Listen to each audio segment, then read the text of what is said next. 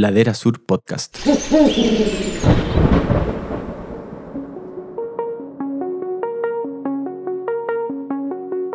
Tres exitosas temporadas y casi 40 invitados. Naturaleza, ciencia, cultura y vida al aire libre en interesantes y amenas conversaciones con personas que han dedicado su vida a estudiar, proteger y retratar al planeta. Bienvenidos a la cuarta temporada de Inspirados por la Naturaleza, un podcast de Ladera Sur, conducido por Bárbara Tupper y Martín del Río. Este espacio es presentado por Patagonia.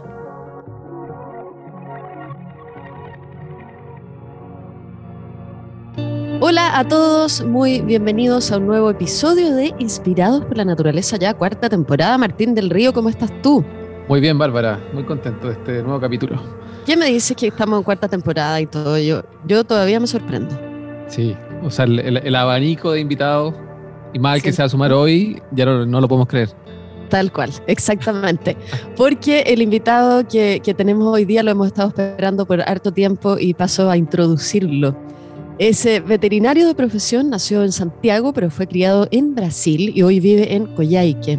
Fue parte de CONAF, donde trabajó en el programa de conservación del huemul en Patagonia. Lleva más de 16 años como administrador del programa de vida silvestre del Parque Nacional Patagonia y de Rewilding Chile. Es guía naturalista, ornitólogo, además de experto en fauna de la Patagonia.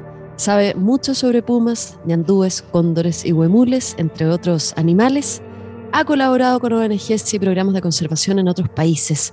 Hoy, en Inspirados por la Naturaleza, saludamos a Cristian Saucedo Galvez. Cristian, muy bienvenido.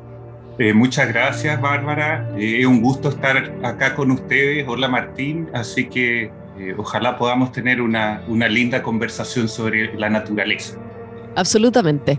La primera pregunta que queremos hacerte tiene que ver con tu, con tu infancia y nos dio mucha curiosidad cómo habrá sido esta infancia en Brasil, eh, ¿Cómo fue tu relación con la naturaleza en ese país? Eh, ¿Ahí empezó tu contacto con la fauna? La verdad es que de temprana edad tenía esa, esa inquietud, digamos, esa búsqueda de, naturaleza y pese a que crecí en Brasil, eh, no es que estaba ahí en medio del río, del bosque, vivía en una ciudad, pero sí mis papás nos llevaban cada cierto tiempo al campo, a un, a una gran, una gran hacienda que había y que funcionaba como una especie de safari desde el cual uno lo recorría eh, desde el auto. Y ahí uno veía cebras y tenían diferentes animales. Y de alguna forma, a, esa edad muy chico, para mí era una especie de estar así como, como en África paseando. Y bueno, después crecí y en, algún, en algunos viajes que hice acá a Chile tuve la fortuna de, de ir a visitar a un primo que es un poco mayor que yo, eh, Eduardo Pavé, que se, se, vincula al tema los cóndores, y él de alguna mm. forma me, me invitó un día eh, a, ir al cerro y lo acompañé y, y, ahí fue, diría yo, de alguna forma cuando se produjo este clic de esta atracción, de empezar a maravillarse con, con los, las cosas más pequeñas o que incluso pasan inadvertidas a nuestros ojos y empezar a, desarrollar ese sentido de la observación y del asombro, que al final es el que de alguna forma uno lo, conecta con la naturaleza. Entonces ese fue, diría yo, el antes y el después. Tenía esta inquietud de chico y, Eduardo, mi primo, fue de alguna forma el quien catalizó este, este proceso y de ahí en adelante fue así como una cascada de de eventos y, finalmente yo volví a Chile a estudiar veterinaria y, entré a estudiar veterinaria con, con el anhelo, el sueño de poder trabajar por la vida silvestre, con la vida silvestre, pese a que tradicionalmente los veterinarios por ahí nos forman eh, mucho más en el mundo productivo, tradicional, ¿no es cierto?, de animales de compañía. Así que de alguna forma ha sido un largo eh, camino, pero muy entretenido y bonito. Siguiendo tu biografía, como decía, estudiaste veterinaria y ¿cuál ha sido tu, como tus experiencias más recordables como médico veterinario los primeros años? Porque como tú decías, está más ligado al mundo de la producción. ¿Comenzaste rápidamente con, fauna nativa o, cómo fueron esos primeros años?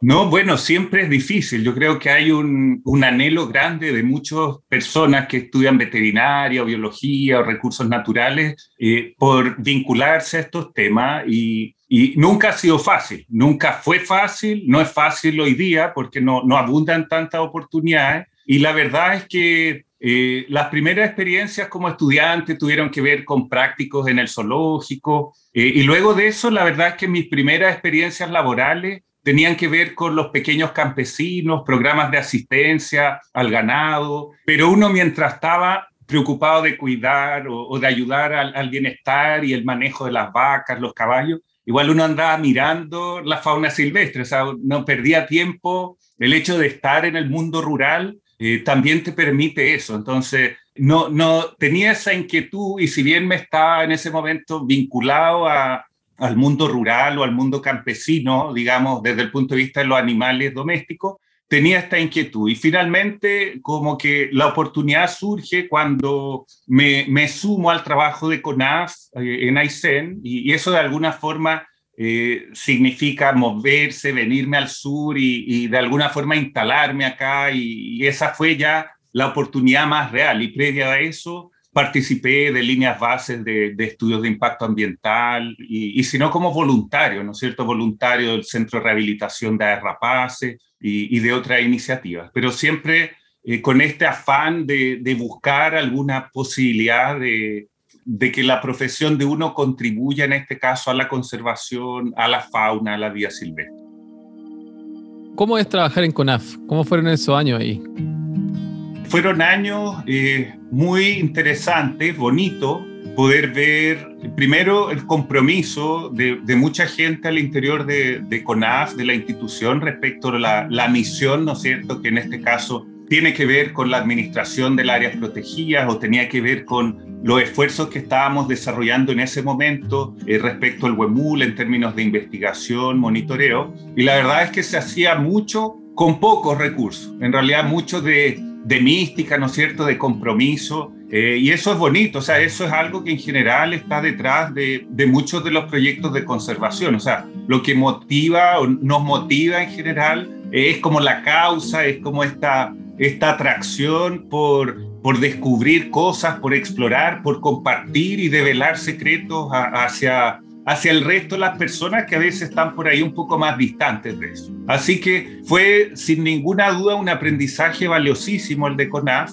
En ese momento nos tocó interactuar con equipos de Inglaterra, este era un proyecto conjunto eh, con técnicas de captura, de WEMUL, entonces era así como un, verdadero posgrado en, terreno, un verdadero posgrado práctico, eh, haciendo, no, no, teórico, sino que muy aplicado. Así que fue una linda etapa, conocí mucha gente dentro de CONAF, los guardaparques, digamos los diferentes niveles y, también las dificultades que existen al interior de, de los organismos. Bueno, pero hay en todos lados, entonces no, la verdad fue, fue sin ninguna duda una, una super escuela y hasta el día de hoy, aunque no trabajo en CONAF, los vínculos persisten en el tiempo porque hay, hay mucha eh, relación, interrelación con lo que uno hace y colaboración permanente. De todas maneras, y ya vamos a profundizar en ese tema, en el monitoreo, en todo ese estudio que se hace científico, etcétera. Pero de CONAF, entonces, Cristian, tú pasas a Rewilding. Y, y, quería saber cómo fue conocer finalmente a Douglas y a Chris Tompkins. Eh, ¿Qué podrías decir de ellos? ¿Cómo fue? ¿Qué fue lo que aprendiste? Fue algo, por un lado, inesperado. Eh, yo en el fondo estaba en, en todo este periodo de CONAF eh, terminé, dejé de, hacer varios trabajos en CONAF y estaba en búsqueda de alguna oportunidad. Y esta oportunidad surgió cuando escuché, me llegó un correo así de, de otro amigo que buscaban a alguien en el proyecto, o sea, escuché como todos los ciudadanos que se había producido la compra de la estancia Valle Chacabú, que había la controversia, que ellos querían promover la creación de un parque. Y la verdad, pero uno era difícil llegar o acceder a él. La cosa es que llegó un correo describiendo la búsqueda eh, de alguien que se hiciera cargo de los temas de vía silvestre, de voluntario.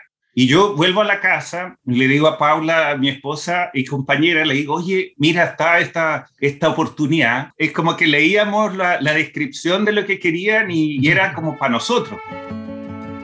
éramos, según nosotros, los más indicados y preparamos un correo así contando que estábamos súper motivados, que nos parecía un proyecto fantástico y que queríamos postular como pareja en el fondo y contribuir y nos imaginábamos que habían otras áreas del proyecto que, que requerían eso. Para ser corto el cuento, llegamos a la instancia de conversar con el Dagla y la Cris, ellos nos contaron en qué estaban pensando en este parque, que querían hacer unas construcciones con piedra, que estaba la problemática de las represas, que teníamos que hacer algo por el Huemul. Eh, y bueno, primero hubo buena onda, buena química, hubo un montón de elementos en común, ¿no es cierto?, de, de que nos hacía sentido estar trabajando juntos y colaborar. Y bueno, nos dijeron, miren, denle una vuelta, piénsenlo, si tienen alguna pregunta más, vuelven a nosotros y, y, por ahí yo creo que estamos. De alguna forma parece que tanto ustedes como nosotros queremos que esto mm. se produzca y de esa forma llegamos los dos, yo con Paula al proyecto, yo llegué como vinculado a los temas de vida silvestre, Paula llegó vinculada a los temas de, de voluntariado, del programa voluntariado y también la ganadería. Entonces, eh, así fue como llegamos, arribamos y llegamos a una estancia que en ese momento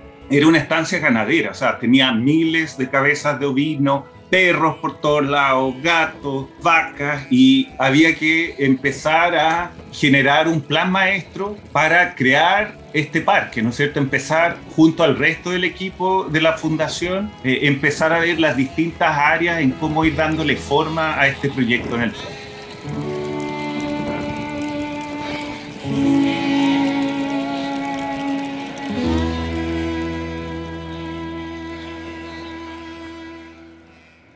Y de ellos propiamente tal, ¿qué, qué, qué aprendiste de ellos, ellos como persona, de edad? Mira, muchas cosas. Yo diría que lo, lo, primero, el compromiso con la causa, ¿no es cierto? El compromiso y la dedicación respecto a estos proyectos. Es decir, ¿en qué se traduce este compromiso? Se traduce eh, en una preocupación y una intención permanente por generar cambio, por lograr cosas, por no quedar, digamos, solo en las palabras o en las intenciones, sino que en materializar lo, lo que se creía necesario materializar e incluso hacer de, de, sueños realidad. O sea, si uno se remonta al 2004, 2005, era así como, chuta, lograremos llegar con este parque nacional donado en manos del Estado, con una administración, con guardaparque. Hoy día eso es una realidad y no solo de ese parque, de Parque Pumalín, de un montón de otros parques. Entonces, primero el compromiso eh, por tener claro los grandes objetivos. Lo segundo, esta intención permanente de colaborar. Tercero, no tener miedo a los riesgos o a fallar incluso, porque en el proceso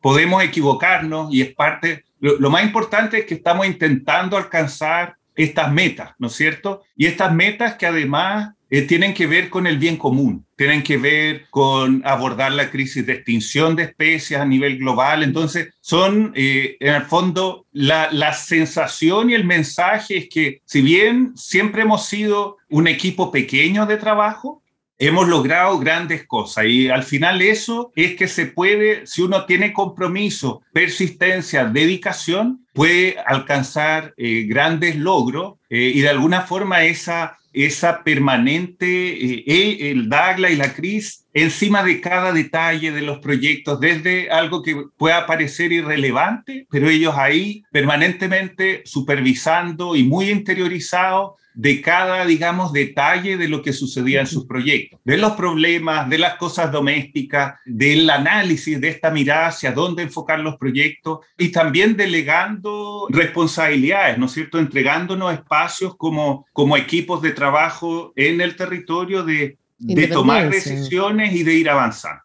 Cristian, si nos podríamos empezar a meter en el, en el rewilding, en el concepto, para la gente que quizás está escuchando y quizás no lo tiene tan claro, en tus palabras, ¿cómo lo definirías y cómo ha sido este trabajo, bueno, como tú ya contabas, en la hacienda Chacabuco?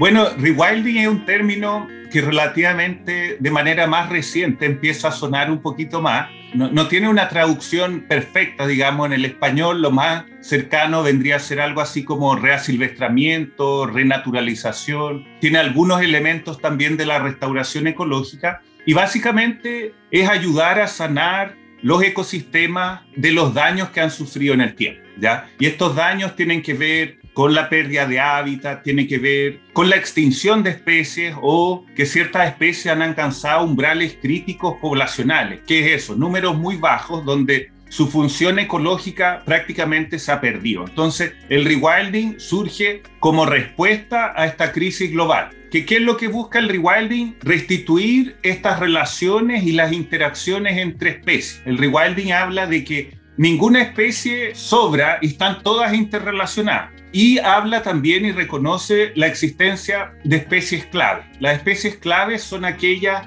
que cumplen o, que tienen impactos enormes dentro de los ecosistemas. ¿Cuáles son esas? Tradicionalmente tienen que ver con los predadores tope, por ejemplo, en nuestro caso chileno, el puma en el ámbito terrestre, y tiene también que ver con los grandes herbívoros, ya entiéndase los guanacos, ¿no es cierto?, que hace algunos cientos de años, miles, eran millones en Sudamérica, y de alguna forma entonces el rewilding dice, estas relaciones desde los niveles productivos, lo que son pastizales, bosques, los herbívoros, los predadores y los carroñeros, y todas las criaturas, llamémoslas menores o que algunos los catalogarían como que por ahí no, no importan, hongos, bacterias, descomponedores, todos están, digamos, en esta red intrincada de la vida. Y el rewilding trata de eso, trata de restituir estas relaciones que se perdieron.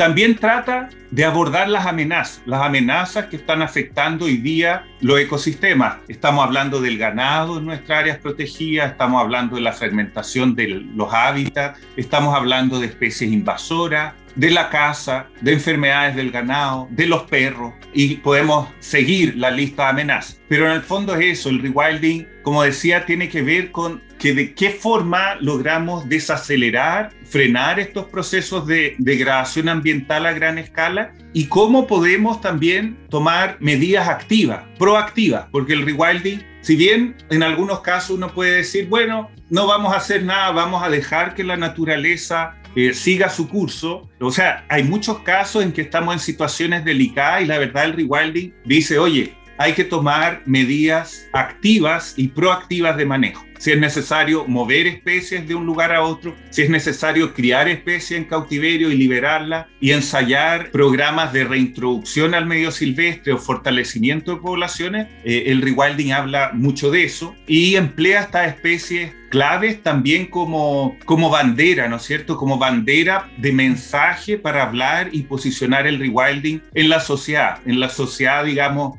en su nivel más amplio, pero también en los niveles políticos, donde es necesario que se produzca un cambio. Tradicionalmente la conservación en Chile muchas veces se crearon áreas protegidas, pero están sin las especies que habitaban originalmente ahí. Entonces tenemos que ver de qué forma restituimos eso. Tenemos problemas con ganado, tenemos poblaciones de huemul fragmentadas y desconectadas. Entonces el rewilding habla de cómo hacer para revertir esto. Y esto no es el rewilding, el ser humano es agente modificador y agente súper importante en el rewilding, también como beneficio, no solo del punto de vista de los servicios ecosistémicos, sino que también del punto de vista de que el rewilding eh, genera elementos de orgullo, de identidad local, de turismo asociado a la naturaleza y nuestros parques, etcétera, etcétera. De alguna forma el rewilding viene a cambiar los modelos tradicionales de desarrollo económico también. Esa es una apuesta y es súper, o sea, Chile tiene un enorme potencial con la red de parques que tenemos a nivel nacional, con todas las bellezas y las especies que tenemos. Oye, Cristian, bueno, una tremenda explicación del igual, yo creo que nos quedó súper claro, pero ahora llevémoslo como un ejemplo súper concreto que es el trabajo que, que han hecho ustedes en Parque Patagonia porque, por ejemplo, contarle a las personas cómo fue el inicio, cuando llegaron, por ejemplo, a la hacienda Chacauco, yo me acuerdo en los cuentos de que sacaron miles y miles de rejas, o sea, son kilómetros, kilómetros, de y si nos puedes, de cercos, ¿cómo, cuéntanos tú, porque yo creo que a la gente de repente le gusta ver como ejemplos concretos para, para ver si esto es real.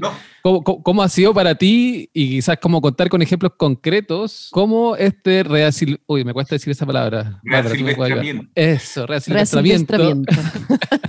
el rewilding es, es, real, entonces como que nos vayas contando cómo en estos 15 o 20 años se han visto cambios concretos. Sí, bueno, eh, lo primero es como yo lo invito a volver en el tiempo, imaginarse una estancia patagónica llena de cercos, llena de guardaganados, ¿no es cierto?, donde el paisaje está dividido por alambrado por cientos de kilómetros de alambrado, alambres púas, donde tenemos una mala relación con el entorno, porque ahí el motor y el objetivo principal es producir lana, producir carne, y los guanacos eran desplazados, ¿no es cierto? Los guanacos estaban en áreas marginales, incluso en algunos lugares se ponían cercos dobles para que los guanacos no accedieran a esos lugares a, comer y a competir por, por el coirón o por el, el, el pastizal con el, el ganado. Y a lo largo de los años, ¿qué fuimos haciendo? Varias medidas. La primera fue eliminar esos cercos con la ayuda de voluntarios. La segunda fue vender el ganado. Alguien podrá decir, bueno, pero ¿por qué no mantuvieron el ganado? Si uno caminaba a lo largo de la estancia, veía cómo los pastizales estaban severamente degradados. Es decir, por casi un siglo, eh, el área había sido fuertemente pastoreada, ¿no es cierto?, por miles de, de ovejas y no permitía que los coironales semillaran y se recuperaran en el tiempo. Entonces, la estancia también no tenía buena relación con los predadores. Los zorros, los pumas significaban la pérdida y la muerte de, de ovejas, de corderos. Entonces se recurría a la caza de los predadores. Llega la fundación con esta mirada, este proyecto de creación del parque y, a proponer esta transición y lo que se hizo fue abordar todas estas temáticas en paralelo. Se sacaron los cercos, se controlaron los perros, se esterilizaron los gatos que estaban en, en los sectores humanos, se fue removiendo y vendiendo gradualmente el ganado. Eso fue dando espacio a que los guanacos empezaran a recuperar lugares que habían perdido, ¿no es cierto?, producto de la presión del ganado dejamos de cazar los pumas y zorros, primero porque era una situación ilegal y segundo porque reconocíamos que cumplen un rol en el ecosistema. Y con todos estos cambios, eh, bueno, y de las áreas de Huemul, se me estaba olvidando, importante, fue las primeras áreas de las cuales sacamos el ganado, porque sabíamos que habían poquitos Huemul. Entonces dijimos, ¿por dónde empezamos a sacar el ganado? De las áreas de Huemul, porque de esa forma estamos sacando una amenaza de esas áreas y permitíamos que los Huemules recuperaran terreno y, y mejoraran la conectividad de su grupo. Entonces, todas estas medidas, imagínenselas en el tiempo, porque estamos hablando de 80.000 hectáreas, cientos de kilómetros. Recibíamos anualmente 100 voluntarios anuales para que nos ayudaran a remover los cercos.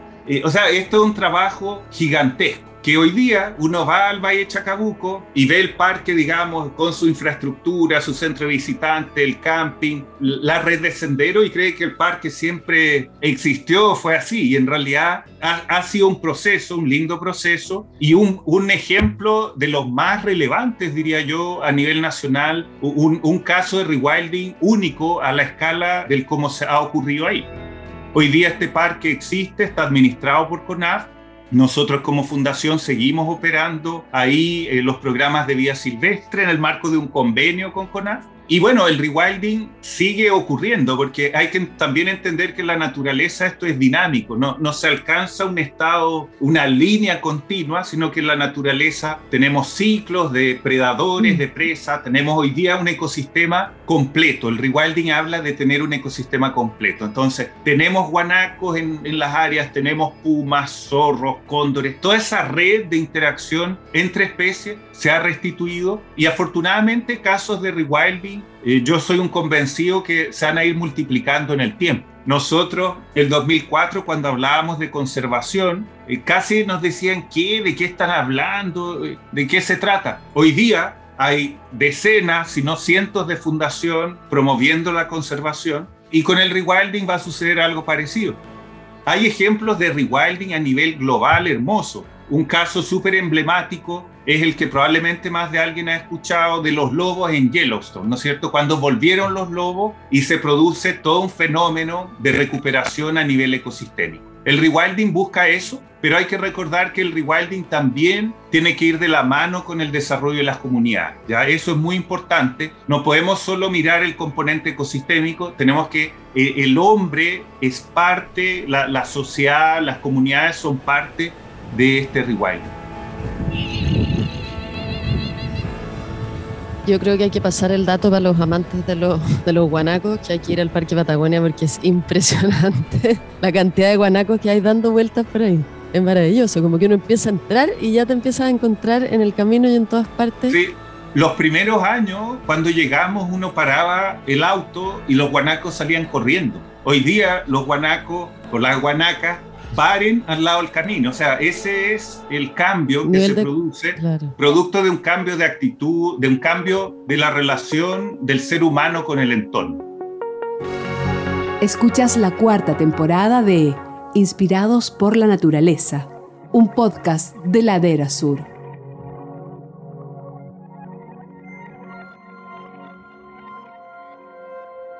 Justamente, Cristian, eso de la relación y cuando nos hablabas al comienzo de Rewilding, te referías a impulsar estos cambios en sociedad. ¿Cómo, cómo dirías que es la relación que tenemos hoy eh, con la fauna nativa en Chile? ¿Y, ¿Y qué hace falta para mejorarla también? ¿Cuál es tu evaluación de eso?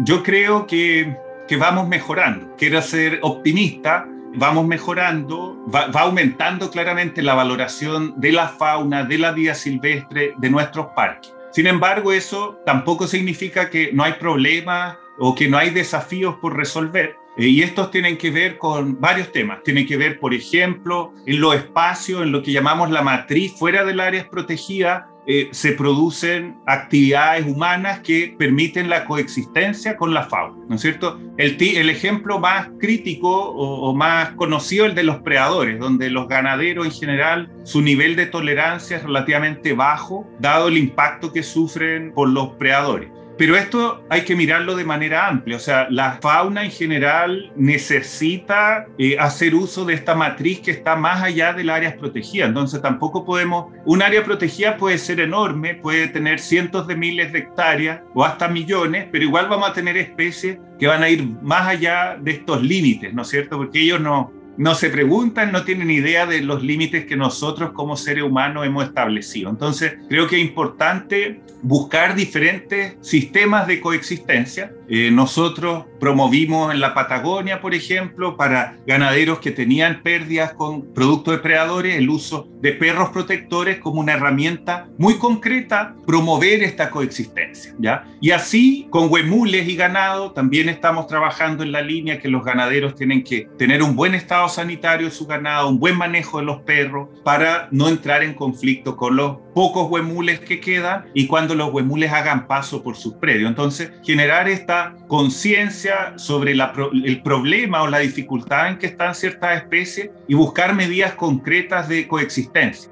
A veces esta coexistencia no es fácil, yo diría que en el caso de los predadores es la más difícil de lograr, pero hay lindos ejemplos. Yo creo que vamos, vamos avanzando en esa línea, pero claro, no están exentos los casos de caza, aún ocurre caza sobre nuestra fauna, tenemos la problemática de perros sobre nuestras especies silvestres, tenemos envenenamiento, etcétera, etcétera. Entonces, falta camino por recorrer, vamos avanzando afortunadamente, pero hay que seguir dialogándolo a nivel de la sociedad. Yo creo que eso es algo importante. A veces la problemática perro de manera muy reciente a nosotros nos impactó en Parque Patagonia. La semana pasada tuvimos el ataque de una jauría de perros sobre huemules dentro del Parque Nacional eh, con la muerte y, y claro, el tema es como dialogar en la sociedad cómo nos hacemos cargo. O sea, los huemules no son tan ni más importantes que el ganado que muere producto de estos perros. Entonces, ¿cómo generamos herramientas y que esto no se convierta como en un diálogo extremo, en que por un lado hay grupos que dicen no toquen a los perros y otros que quieren convertirse en exterminadores? Pero necesitamos disponer de algunas herramientas para, para abordar estos conflictos.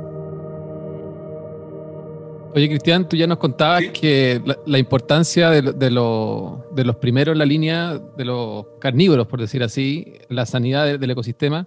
Entremos los pumas. Sabemos que tú eres un experto en esta especie.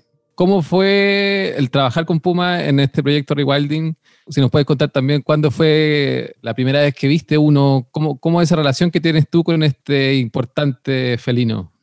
Eh, bueno, el, Puma fue un actor, digamos, que estuvo presente desde el día uno en el proyecto de creación del Parque Nacional Patagonia. Era una verdadera papa caliente. En el, eh, ¿Por qué? Porque estábamos insertos en una matriz rural, ¿no es cierto?, con un componente ganadero importante y donde tradicionalmente el puma y zorro habían sido perseguidos. Entonces, naturalmente, el hecho que en esta estancia se dejara de cazar convertía a este futuro parque en un, comillas, criadero de predadores. Y eso, eso era algo que preocupaba a la comunidad a la comunidad local de Cochrane, Chile Chico, a la comunidad regional de Aysén, las autoridades políticas. Y dijimos, bueno, ¿qué hacemos? Eh, ¿Cómo resolvemos? Nosotros no somos dueños de los pumas, nosotros no establecemos la, normativa respecto a su protección, entendemos que juegan un rol en este proceso de, de restauración del ecosistema, y nuestros esfuerzos fueron orientados en dos líneas. La primera fue en generar investigación sobre los pumas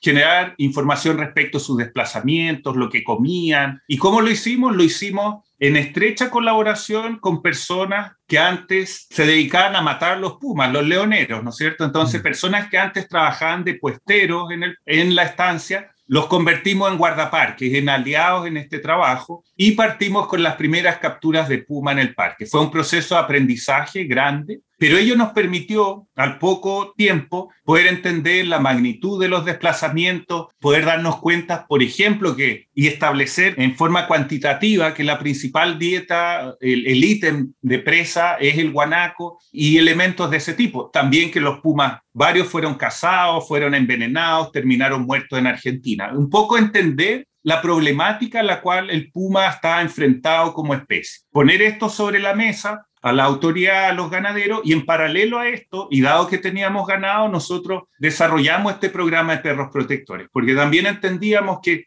solo entregando información no estábamos resolviendo, ayudando tanto a resolver el conflicto. Y los perros protectores se convirtieron de alguna forma en estos embajadores, en, nuestro aliado importante para llegar de, de, forma muy concreta al ganadero. Y así la verdad es que hemos aprendido un montón en esto. Nunca vamos a terminar de aprender. Los primeros años nos costó encontrar los pumas. Hoy en día vemos grupos crecientes de pumas, familias interactuando y eso también es un síntoma o un buen síntoma del rewilding. O sea, el puma se describía hace no tanto tiempo atrás como una especie solitaria. Hoy día vemos en Torres del Paine, acá en Parque Nacional Patagonia, como las familias de puma, cuando no son perseguidas, hay un montón de interacciones sociales, cuando hay una carcasa. Eh, y en el fondo no vamos a, terminar de aprender o maravillarnos de cosas nuevas que, que no sabíamos sobre los pumas. Siempre va a haber este desafío de la coexistencia, el hecho que hayan áreas protegidas, que hayan ecosistemas vitales, significa que vamos a tener predadores y vamos a tener conflictos. O sea, esto ocurre con los lobos, ocurre con los osos, con los leopardos, y en el fondo eh, el tema es cómo sociedad abordar esto de manera integral y en el fondo lograr esta coexistencia o la existencia de áreas protegidas, de poblaciones depredadores y también reconocer la importancia y el impacto que a veces tienen también en, en unidades ganaderas.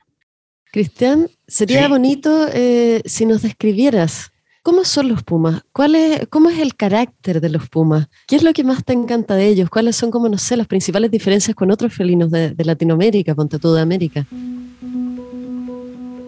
Los pumas, primero hay que describirlos en que cada uno tiene una personalidad. ¿ah? Eh, uno sería como pretencioso querer describir que el puma es así, porque son como nosotros, tan diversos como nosotros en términos de, de la conducta, algunos más tímidos, otros más confiados, unos que les gusta más cazar guanacos, otros que comen presas chicas. Entonces, primero eso. Ahora, lo más impresionante, diría yo, y que a mí no me, no me deja de asombrar, es como esa capacidad de de pasar inadvertido o desaparecer en pocos metros. O sea, pueden estar muy cerca de uno y, dando pasos y, un animal de 40, 70, 80 kilos desaparece ahí en el, entorno natural. Entonces esa capacidad de convertirse como en fantasma creo que, que es algo asombroso. La verdad nunca pensé que iba a tener la oportunidad de de trabajar con la especie, de conocerla un poquito más de cerca, tener la oportunidad junto al resto del equipo ha sido un privilegio, la verdad. Y así, volviendo en el tiempo, mi primer contacto con la especie fue un puma en la zona de, de Talca, en la cordillera, eh, un puma que Codef había reinsertado en la cordillera, algo así como hace mucho tiempo, como en 1900 94, 1995, por ahí. Y este puma lo soltaron y la leontina, y la leontina llegó a nuestro campamento, a nuestra carpa, a rondarnos. y nosotros con la Paula sí, pero desesperado porque no sabíamos, o sea, no nos atrevíamos a salir eh, y el guardaparque bromeando nos dijo no le vayan a dar de comer a la puma y nosotros dijimos, ¿qué puma? No, no la vamos a ver. Ella apareció en el campamento y no nos dejó dormir y en la mañana salimos y está ahí echada al lado de la cara. Y bueno, fue un caso, digamos, un, pequeño fracaso de, un intento de, reintroducción pero para nosotros fue nuestro primer contacto con la especie. Jamás me hubiera imaginado que años después iba a tener la oportunidad de, contribuir, de ser parte de todo este esfuerzo, donde los pumas han sido un protagonista importante y, despiertan siempre, la verdad, odios y pasiones. Así que la verdad son, criaturas fantásticas eh, que no, no, nos dejan de, de asombrar, muy lindos todos y, como digo, son todos distintos. Una creería dice, ah, todos lucen iguales, pero tienen algunos sus cicatrices, tienen su cola quebrada. Cada uno tiene rasgos distintivos que, permite en su gran mayoría identificar.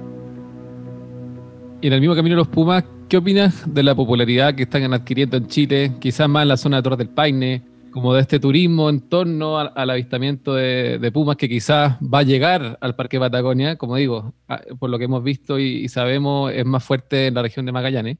Pero bueno, ¿cómo, cómo es tu visión y, y por dónde debería ir? Ahí tienes ejemplos reales de rewilding, porque esas mismas estancias vecinas al parque son estancias que no hace tanto tiempo cazaban al puma y hoy día lo han convertido o lo están empleando como un imán, ¿no es cierto? Fotógrafos, documentalistas y personas que quieren tener la oportunidad de estar cerca de un puma, que es una experiencia realmente inolvidable. Eh, el desafío principal es cómo manejar esto en forma ética, organizada, sin poner en riesgo la seguridad de las personas, sin interferir más allá de lo necesario respecto a la conducta de los Pumas, ¿no es cierto? Se han habituado a lo largo de generaciones, ya yo creo que a esta altura hay muchos individuos que han crecido siendo cachorros, expuestos a esta presión de personas observándolo y, ya poco le, parece muy importante, pero no hay que perder de vista que igual los Pumas son peligrosos. ¿ah? Los Pumas,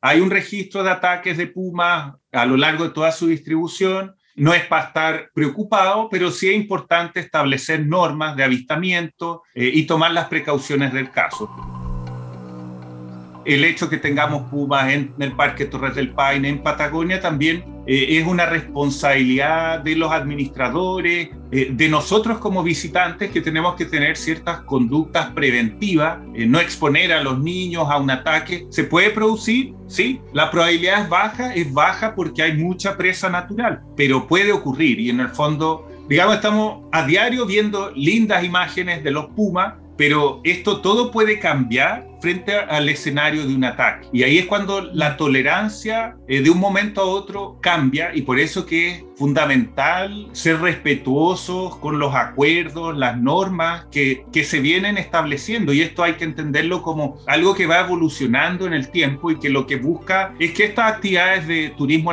de naturaleza se sigan desarrollando de buena forma, pero de manera organizada, respetando los espacios y las especies naturales. Entonces, el desafío no es fácil porque hay recursos económicos involucrados, ya hay lucas, hay plata involucrada, entonces, pero es importante no perderlo de vista, o sea, ahí está el desafío. De todas maneras, a mí me parece que es fantástico, hoy día eh, está posicionada la Patagonia como el mejor lugar para ver pumas en el mundo, así como otros felinos en otras partes del planeta, y creo que eso es un plus enorme. Y tenemos que también, creo yo, diversificar, o sea, los pumas siempre atraen, pero tenemos un montón de otras especies hermosas que, que tenemos que que en el fondo eh, diluir este impacto, digamos, hacia, y llevar la atención hacia la otra especie. Contar un poco lo del ecosistema, eh, las interacciones, cómo la comida que este puma deja los restos benefician a un sinnúmero de otras especies.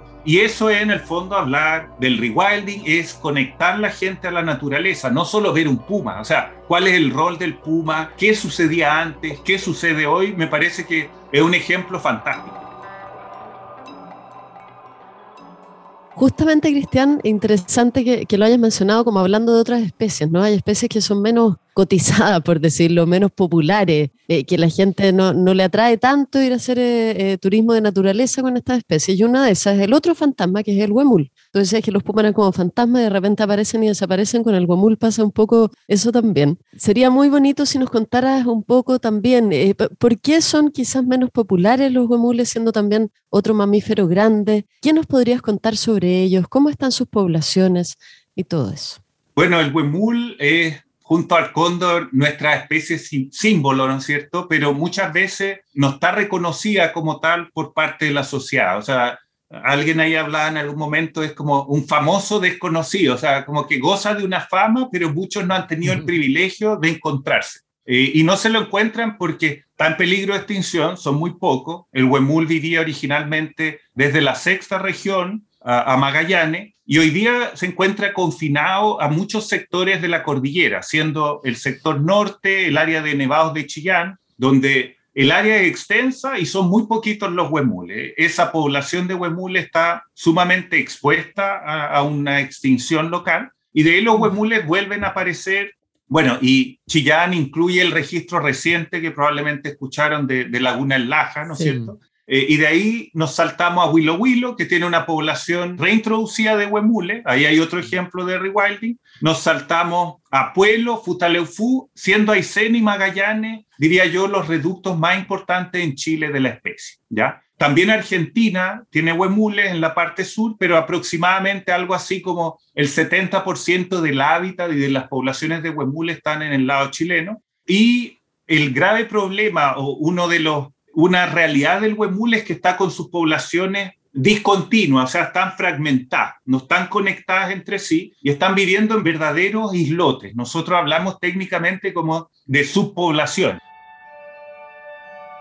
son poblaciones relativamente pequeñas asociadas a cordones montañosos e incluso existe como la, la, hipótesis de que probablemente el huemul fue acorralado, ¿no es cierto?, a lo largo de mm. nuestra ocupación eh, de los valles, con el ganado, etcétera, fuimos confinando eh, las poblaciones de huemul a la cordillera eh, y hoy día están en esa situación. Incluso perdieron su acervo de migraciones altitudinales que tenían en el pasado, ¿ya? Entonces hoy día son pocos y tienen una densidad baja. Entonces acá en Aysén tenemos varias zonas donde afortunadamente aún está el huemul, pero Aysén, Magallanes son regiones de una baja densidad humana, pero no están ajenos a problemas, ¿no es cierto? Tenemos ganado, tenemos predación por perro, entonces la verdad no hay indicio eh, de que muchas poblaciones estén en franco aumento. O sea, hay segmentos de la población que le está yendo bien, pero igual tenemos aquellos segmentos que están más expuestos a centros poblados que están sufriendo muchísimo, por ejemplo, por el ataque de las jaurías de perro. Entonces, el huemul es una especie que hasta el momento sigue mostrando estas densidades bajas, es decir, pocos huemules por hectárea. Entonces, la probabilidad de que uno se lo encuentre es baja. ¿Cuáles son los lugares más, comillas, famosos para poder ver huemules. Uno es Cerro Castillo, ¿no es cierto? Muchos han escuchado. Cerro Castillo, se ven huemules a orilla de carretera. Esos huemules están sufriendo hoy día un problema sanitario, están sufriendo de una enfermedad que les transmitió el ganado aledaño al parque. Otra población importante de huemules es la del Parque Nacional Patagonia, que ha aumentado en muchos lugares donde nosotros retiramos el ganado, pero por ejemplo, eh, las poblaciones que miran más hacia Cochrane, que están más expuestas a esta amenaza, han ido disminuyendo. Entonces, en el balance neto no aumenta la población de huemules porque mm. aumenta en algunos lugares, pero disminuye en otros. Y el otro lugar también bien reconocido, el Parque Nacional Bernardo Higgins y Torres del Paine, ¿no es cierto? La idea es promover acciones que contribuyan a aumentar la conectividad al huemul. Eh, el huemul es una especie súper sensible al ganado, muy sensible a los perros, muy vulnerable, no tiene herramienta alguna para defenderse contra dos o tres perros que se pongan a perseguir un huemul. Al poco rato lo van a terminar matando y comiéndoselo. No tiene respuesta a eso. Entonces, el desafío hoy día es cómo, a partir de nuestras áreas protegidas, cómo con los predios que están aledaños, poder contribuir a que esta conectividad de huemules se restituya y también hacer un rewilding activo. O sea, yo soy un convencido que el contar con centros de reproducción como el que implementó Willow Willow eh, es algo que se requiere a lo largo de la distribución del huemul, porque es fundamental son, son muy poquitos, entonces su función ecológica está ahí al margen, ¿no es cierto? Tiene este rol de jardinero del ecosistema y ese rol es, es importantísimo recuperar. Ay, ojalá. Sí, no es tan fácil el tema, sí, eso, eso lo con. Nunca es fácil. No, yo te quería preguntar por otra especie que, que también he, visto en el programa de Rewilding que han trabajado que, que, impresionó mucho, que es el caso de los ñandú. ¿Cómo fue trabajar bueno, con otro tipo de especie y cómo fue su, su adaptación en el Parque Patagonia? Bueno, el ñandú fue como una de las últimas especies en las cuales empezamos a, a desarrollar algunas intervenciones. ¿Qué pasó? Nosotros desarrollábamos censos, conteos junto a CONAF y el SAG y nos fuimos dando cuenta que la población de, de ñandú estaba muy reducida. Habían quedan 15 ñandúes en la zona y eso lo exponía a un alto riesgo de extinción local. ¿ya? Entonces, nosotros en paralelo a eso dijimos, bueno, ¿qué hacemos? Uno, protegemos estos ñandú, sacamos cerco, eliminamos amenazas, hablamos con los vecinos para que tengan cuidado con sus perros, que los mantengan atados, que, que no anden deambulando sin supervisión. Hablamos con los vecinos de Argentina que ingresaban a veces a recolectar huevos de ñandú, a intervenir sobre los nidos, a cazar ñandú. Y en paralelo a eso establecimos un centro de reproducción de la especie. ¿Qué, ¿Qué es lo que buscaba este centro? Este centro buscaba simular una población que aporta individuos y que aporta genética a este reducido núcleo inicial de ñandú. Entonces empezamos el 2015 criando a los primeros chiquititos, a los primeros charitos, que se convirtieron al cabo de tres años en nuestros reproductores. Y a partir de estos reproductores empezamos a liberar charitos, ñandús que nacían en el centro de reproducción. En años posteriores sumamos a esto la incubación de huevos que recuperábamos del medio silvestre en una estancia privada acá cerca de, de Coyhaique, en Baño Nuevo, con permisos del SAG para aumentar la variabilidad genética y con eso aumentar el número de ñandú. Y al cabo de estos años, ¿en qué estamos hoy día? Para resumir y no dar la lata. Estamos por ahí, las estimaciones rondan los 60, 70 ejemplares. Ha sido un proceso gradual. Hay que entender que esto de fortalecer poblaciones silvestres, ojalá fuera rápido y uno al liberar 10 o 20, todos sobreviven. Hay pérdidas en el ambiente, la vida en la naturaleza no es fácil. Hay predadores, hay pumas, hay zorros, hay aves rapaces pero vemos con muy buenos ojos y, nos damos cuenta que por un lado ha aumentado el número de ñandú, tenemos cada vez machos con nidadas más grandes y en nuevas áreas dentro del parque, ocupando áreas donde nunca antes habíamos visto un ñandú. La buena noticia es que hay mucho hábitat apto para el ñandú y lo otro bonito es que hemos visto cómo los ñandú se asocian al guanaco como especie en el medio silvestre, en este caso en la estepa, y de esa forma generan esta especie de simbiosis, ¿no es cierto?, que, que busca evadir predadores, de dar alarmas, digamos, de manera rápida frente a alguna amenaza y ser mucho más efectivo y con eso aumentar su, su tasa de supervivencia. Entonces, la verdad sí, es una especie que estuvo bastante olvidada y nosotros tuvimos o tomamos eh, la posta, digamos, en, revertir este proceso. No está finalizado, queda camino por recorrer, eh, estamos avanzando, pero ha sido un lindo ejemplo de una acción concreta de rewilding con esta especie que estaba ahí, la verdad estaba más amenazada que el huemul dentro del Parque Nacional Patagonia y hoy día sus números van en, en franco incremento y hay que entender esto como procesos, o sea, la naturaleza estos procesos de recuperación poblacional toman tiempo. Uno los puede acelerar con este tipo de manejos, pero así todo muchas veces no es lo rápido que uno quisiera que sucediera.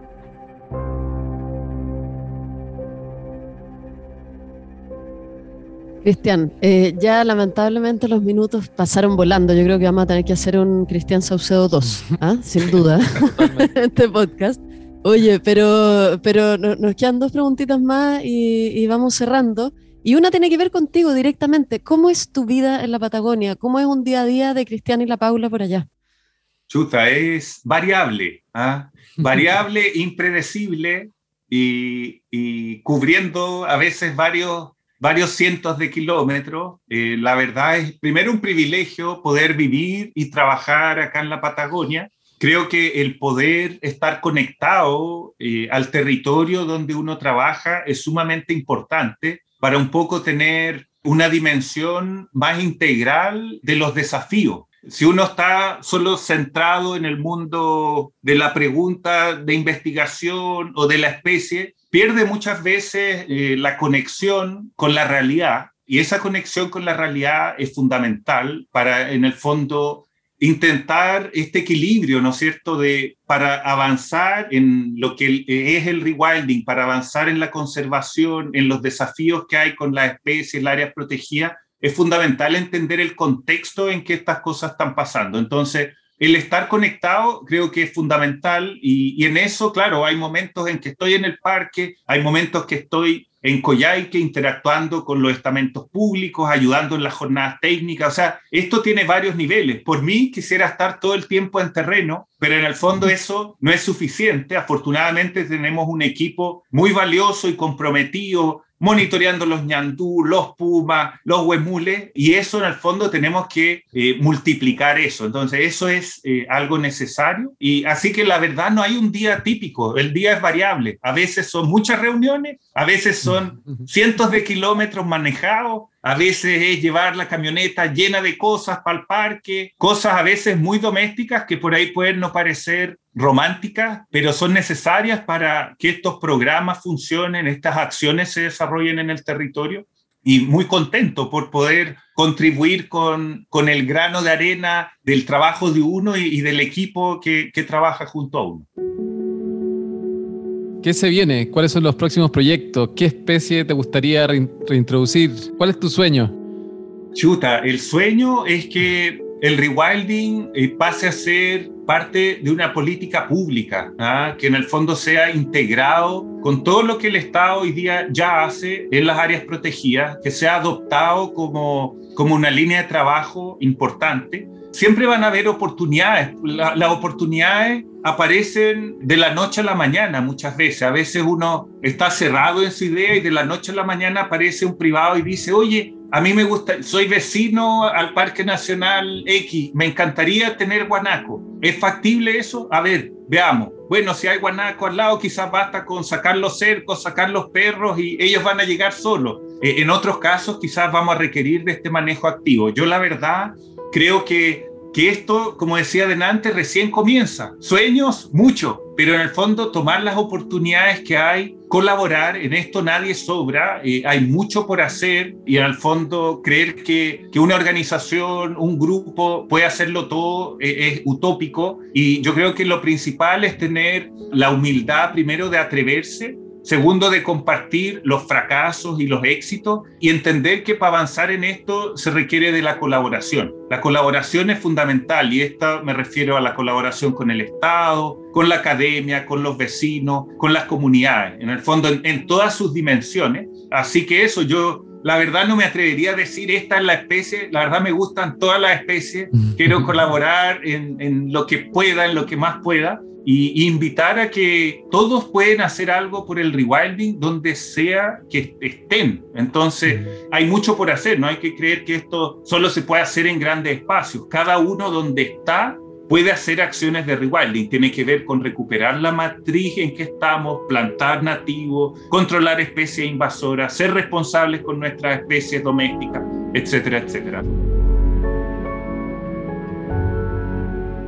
Estamos súper inspirados. No, total. conversación más entretenida, más fascinante, más linda. Gran profesional, Cristian. O sea, la pasión que le pone es totalmente admirable. Ya, pues llegó el momento de despedirnos. Lamentablemente. Bueno, ha sido un gusto compartir y conversar con ustedes y, y, ya nos veremos más adelante. Eso, pues ojalá que sí, o te iremos a ver nosotros para allá. Cristian Saucedo Galvez, muchísimas gracias. un gustazo. Muchas gracias, Cristian. Gracias, Martín. También me despido de ti, pero concluimos este capítulo, como es habitual, con una frase de Yvonne Chenard, que es fundador de Patagonia. Y esta frase dice así. Hoy, si no eres una empresa responsable, te quedas afuera. Mi empresa crece a lo loco porque absorbemos negocios de otras empresas que no son responsables. Terminamos este capítulo Inspirados por la Naturaleza y nos volvemos a encontrar pronto. Chao.